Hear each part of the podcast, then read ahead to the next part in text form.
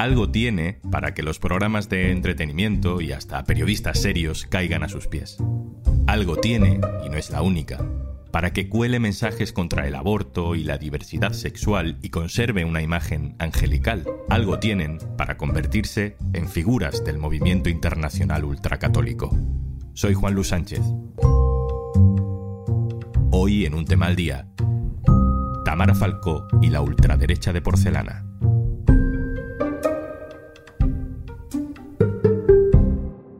Una cosa antes de empezar. Hola, Juanjo de Podimo, otra vez por aquí. Oye, ¿todavía no has probado nuestra aplicación Podimo? Entra en podimo.es barra al día porque te regalamos 60 días gratis. Dos meses gratis para escuchar los mejores podcasts y audiolibros. En Podimo. Si estas semanas no has oído hablar de Tamara Falcó, enhorabuena. Has conseguido aislarte del mundo, pero de verdad. Que sepas que me da igual si han sido 6 segundos o un nanosegundo en el metaverso, como esto sea verdad, aquí se acaba todo. Su ruptura sentimental se ha colado en todos los programas de televisión y no solo del corazón, pero a nosotros ese tema no nos interesa mucho. Lo que nos interesa es que Tamara Falcó es buen ejemplo de un nuevo tipo de figura influyente en la sociedad, con fama en televisión o influencia en redes sociales, y que proyecta determinado tipo de vida, determinado tipo de valores. Tamara Falcó es famosa desde niña, es la hija de Isabel Presler, participó en Masterchef, eso aumentó su popularidad y ahora tiene hasta un reality en Netflix. Poco a poco se ha ido extendiendo una fascinación acrítica. La construcción mediática de, del personaje de pija pero encantadora, que vive en otro mundo pero cae bien en este, natural, casi infantil, inocente a los 40 años. Cuando quieras hablar de impuestos, por debajo de la mesa. Bueno, casi prefiero hablar de Íñigo. la Sí, verdad. sí, ya, ya. ¡Qué crack! Pero hay una parte de estas influencers que siempre ha estado ahí y que va asomando poco a poco y que de pronto se hace evidente.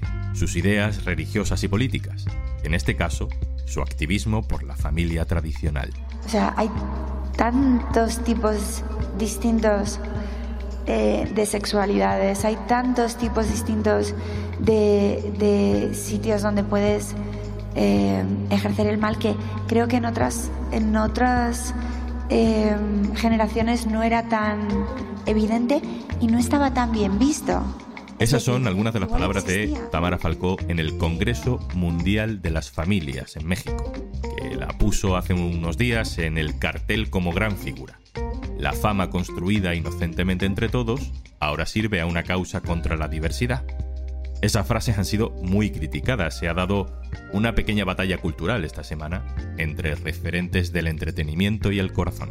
Lo que has hecho en México este fin de semana ha sido propagar el odio, propagar el odio, sembrar el odio. Y lo que te pido, Tamara, es que recapacites y que dejes de hacer el daño como lo estás haciendo. Falcó ha intentado amortiguar el golpe pidiendo disculpas, aclarando que no quería decir lo que todos hemos entendido. Ella dice, no tiene ningún problema con la homosexualidad. En ningún momento hice ninguna alusión a ningún colectivo LGTB ni nada por el estilo. O sea, nada, o sea, nada más lejos de, de mi intención. De verdad que si algún colectivo se ha visto afectado, yo de verdad que pido disculpas e invito a que veáis el vídeo, porque no es verdad. Laura Galaupola. Hola, ¿qué tal? Laura Galaupe es la compañera del diario.es que investiga a menudo las nuevas corrientes ideológicas de la ultraderecha. Laura, mm, Tamara Falcó dice que ya no tiene ningún problema con el colectivo LGTBI, pero presta su imagen y su voz y acepta la invitación en este Congreso Mundial de Familias, mm, que es convocado por organizaciones religiosas ultraconservadoras. Para hacernos una idea, ¿quién más ha estado en este Congreso? Pues son perfiles mucho más agresivos que el de Falco. En ediciones anteriores, como la que se pudo celebrar previo a pandemia en la ciudad italiana de Verona o en la capital de Hungría, en Budapest, han acudido directamente líderes de la extrema derecha europea. Ha estado presente el exministro italiano Matteo Salvini, ha estado presente la ganadora actual de las elecciones italianas y presidenta también de la formación de ultraderecha Hermanos de Italia, Giorgia Meloni, y el primer ministro húngaro, Víctor Orbán, que tiene una agenda claramente legislativa en contra de los derechos de las mujeres y del colectivo LGTBI. Podemos recordar el último decreto que se ha aprobado en Hungría que obliga a las mujeres que quieran abortar a escuchar antes de interrumpir el embarazo el latido del corazón del feto. Y eso es algo coherente con el mensaje de la propia Tamara Falcó. Revisando más hemeroteca, vemos que entre risas y halagos, poco a poco, ha ido utilizando esos espacios para sembrar sus ideas. Es un, es un alma, ¿no? Desde el momento de la concepción, es un alma. Entonces, ¿hasta qué punto tienes tú el derecho de eh, matar a... Tengo de amigas mías que han abortado y la verdad es que yo no las veo más felices por ello. Sin embargo, voy a Fundación Madrina y veo a madres de 12 y 13 años sin recursos. Pero yo te estoy hablando de, de, gente que decía, no puedo, no puedo. Y veo a esas, a esas niñas sin recursos que están sacando a sus hijos adelante. O sea, también, bueno, yo, si quieres, yo puedes. Podemos o sea, no, ir dejando no de hablar de Tamara Falcó y podemos empezar a hablar de para quién es útil la visibilidad mediática, la amabilidad mediática de personajes como este. ¿Qué busca un congreso como el de México, Laura, que es un país además con una élite conservadora muy potente, tendría donde elegir, al invitar a Tamara Falco? Porque digamos que no es una intelectual, no es un referente político. Yo creo que lo que buscan es suavizar la comunicación de sus ideas para acceder a un público mucho más amplio, creo que también a un público más femenino y a un público más joven. Creo que Falco tiene una imagen blanca para un gran perfil de la sociedad está vinculada a programas de televisión muy familiares, como puede ser El Hormiguero, como puede ser Masterchef. Tiene un documental en Netflix en el que narra su día a día y creo que puede resultar eh, muy atractivo para esos movimientos porque sirve de contrapeso para unos discursos mucho más agresivos y mucho más políticos como el que pudo realizar Meloni, Salvini, el que puede realizar Orbán o el que puede realizar Arsuaga. Arsuaga, Ignacio Arsuaga, ¿no? Presidente de, de una fundación que conocemos bien, Apteuir, que entiendo que es un habitual de este congreso. Es un habitual y su organización, la marca internacional de Azteoir que se llama Citizen Go, es una de las promotoras del congreso. Arsuaga es un actor mucho más relevante que Tamara Falcó en todo este engranaje del movimiento ultracatólico y es interesante también ver por dónde ha ido su mensaje que ha acaparado muchísima menos atención mediática que la de Falcó y en el que hubo una alusión al triunfo de Giorgia Meloni en Italia y se aseguró que, se había conseguido por tener un mensaje claro y valiente en contra de lo que él denomina la ideología progrelaicista.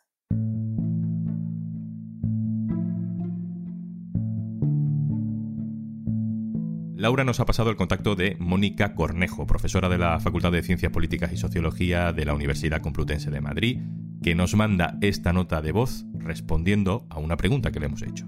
¿Estamos frivolizando con la ultraderecha? Hay una parte que sí creo que es una frivolización, pero no es una caída en la frivolidad, es una frivolización estratégica. Es una forma de desactivar la agresividad que hay intrínseca en las posturas de estas personas que son posturas contra las libertades de las mujeres y las personas LGBTQ. Pero hay otra cosa que ve otra gente que no es a lo mejor en los círculos de izquierdas. Lo que ven a otra gente también es una glamurización. Es que esta chica es marquesa de Griñón. Y eso para alguna gente sí significa algo. A lo mejor para mí no, para nosotros no, pero para alguna gente sí significa algo.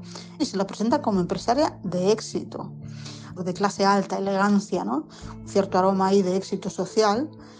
Y yo también creo que esta glamurización también está ahí para desactivar otra imagen, que es la imagen quizá más sucia ¿no? del fascista renegrido de clase baja.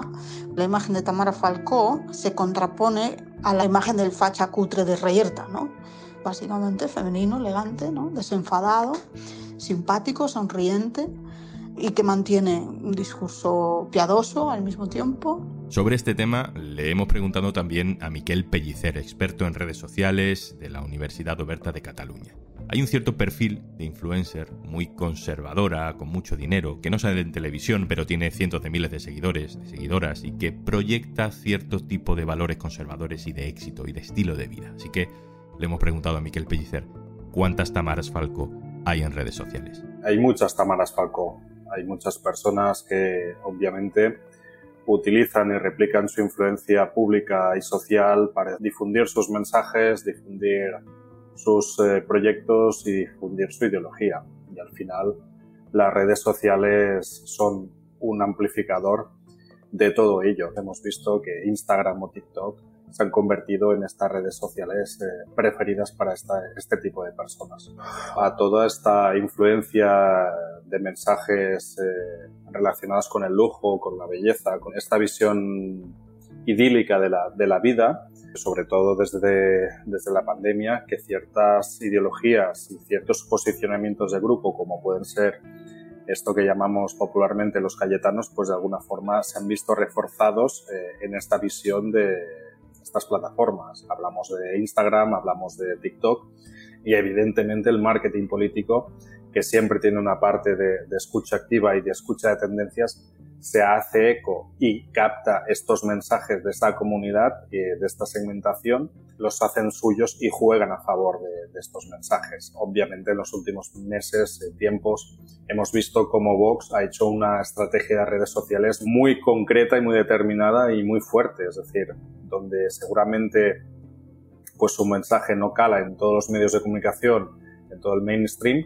sí que de alguna forma su mensaje y su gente de alguna forma tienen presencia en, TikTok. Laura Galau, compañera, termino contigo. Yo no sé si Tamara Falcó ha ido gratis a México o no, si ha cobrado un caché. En todo caso, estas cosas no son baratas. ¿Quién paga? Creo que esa es la gran pregunta a la que habría que conseguir responder y que para conseguirlo hay que realizar una gran labor de investigación. Hasta ahora hay un acercamiento que realizó el Foro Parlamentario Europeo sobre Derechos Sexuales y Reproductivos que concluyó que las organizaciones que impulsan eventos como este y que tienen su origen tanto en Europa como en Rusia como en Estados Unidos han manejado entre 2009 y 2018 700 millones de dólares para influir únicamente en la agenda europea. Estamos hablando de 700 millones de dólares solo para influir en nuestro continente. Se desconoce las cantidades que puede haber detrás para influir, por ejemplo, en todo lo que sea el continente americano donde al haberse celebrado allí el Congreso Mundial de las Familias, se puede deducir que puede ser un espacio de batalla a partir de ahora para estos colectivos. Laura Galau, compañera del diario.es, especializada en este tipo de submundos ultraconservadores internacionales. Gracias por lo que nos has contado. Un abrazo.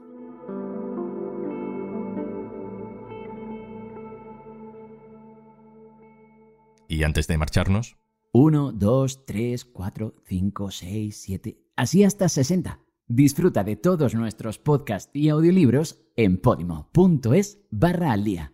60 días gratis para que disfrutes de todos nuestros podcasts y audiolibros si te registras en www.podimo.es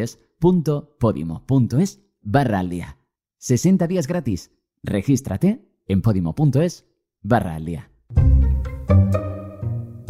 Esto es un tema al día, el podcast del diario.es. Te puedes suscribir también a nuestra newsletter. Vas a encontrar el enlace en la descripción de este episodio. Este podcast lo producen Carmen Ibáñez, Marcos García Santonja e Izaskun Pérez. El montaje es de Pedro Nogales. Yo soy Juan Luis Sánchez. Mañana, otro tema.